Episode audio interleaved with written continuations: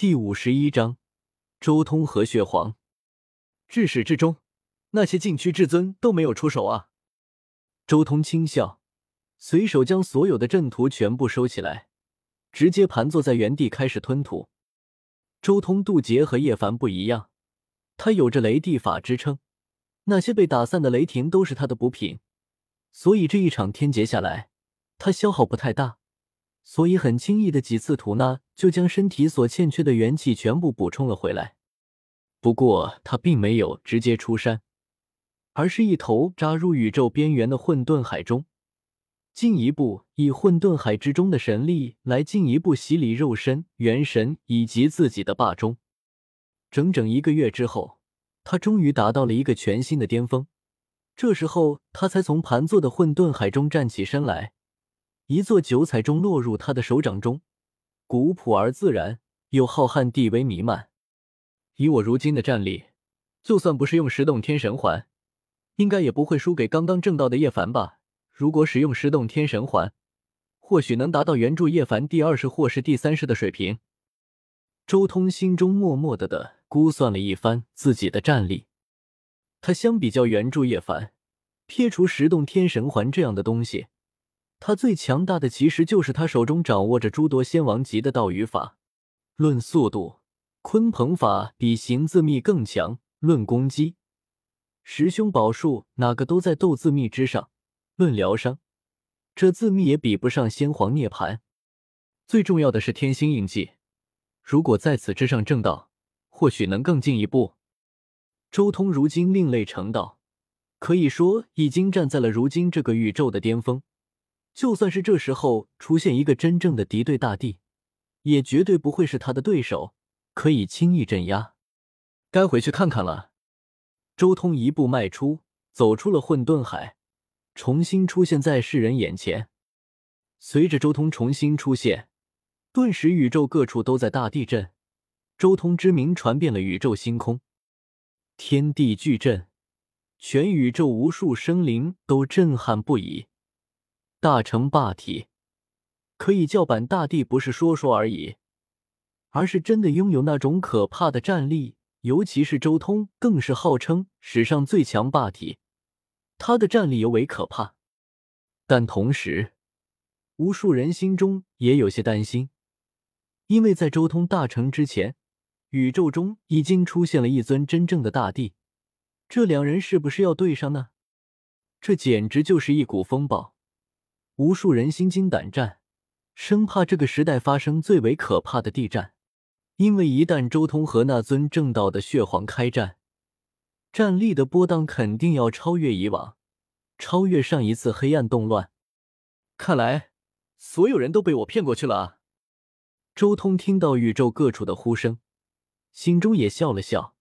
这群人根本就不知道，那正道的血皇只是他自己的一道化身而已。算了，也懒得对外揭开谜团了，就让这只血皇成为他们心中永远的秘密吧。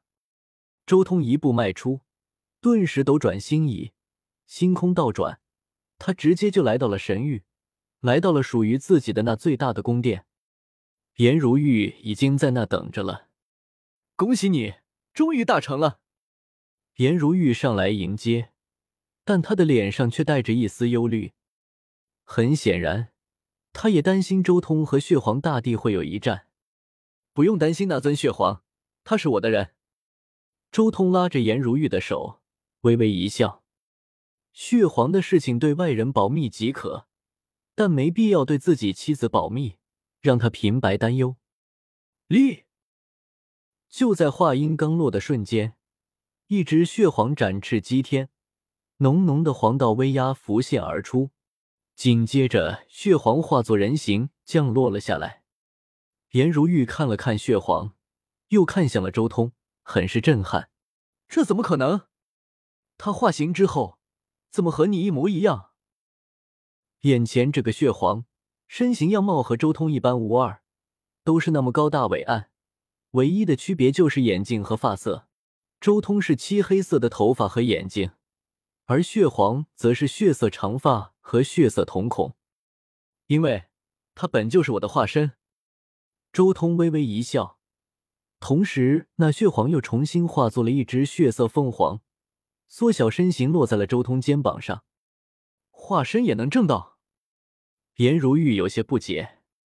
你可还记得我传给你的乱古时期的修炼之法？洞天镜和化灵镜如果融合起来的话，进一步蜕变，可以将洞天之中所养的灵化作神态。周通随即详细的给颜如玉解释了一番洞天养神胎的理论。反正是自家老婆，当初在一起修行的时候，他就已经将乱古时代的修炼之法传给了颜如玉。如今只是更进一步传授他进阶的法门而已。原来如此，乱古时代的法，竟然还有如此玄妙之处。颜如玉心中赞叹，但他随即看向周通：“但你怎么办？一世只有一位大帝，你把这个机会留给了自己的化身，那你自己呢？其实不留给化身也没用的。”周通摇了摇头：“大帝劫也才一天的时间。”但我的九重天劫却持续了九天时间。据我所知，火桑星上有一只金乌，如果我的血皇化身不正道，到时候大地之位就要旁落出去了。火桑星的金乌，颜如玉一惊，这倒是他没有想过的，他也不知道还有这样一个强者在寻找正道的机会。那只金乌早就另类成道了。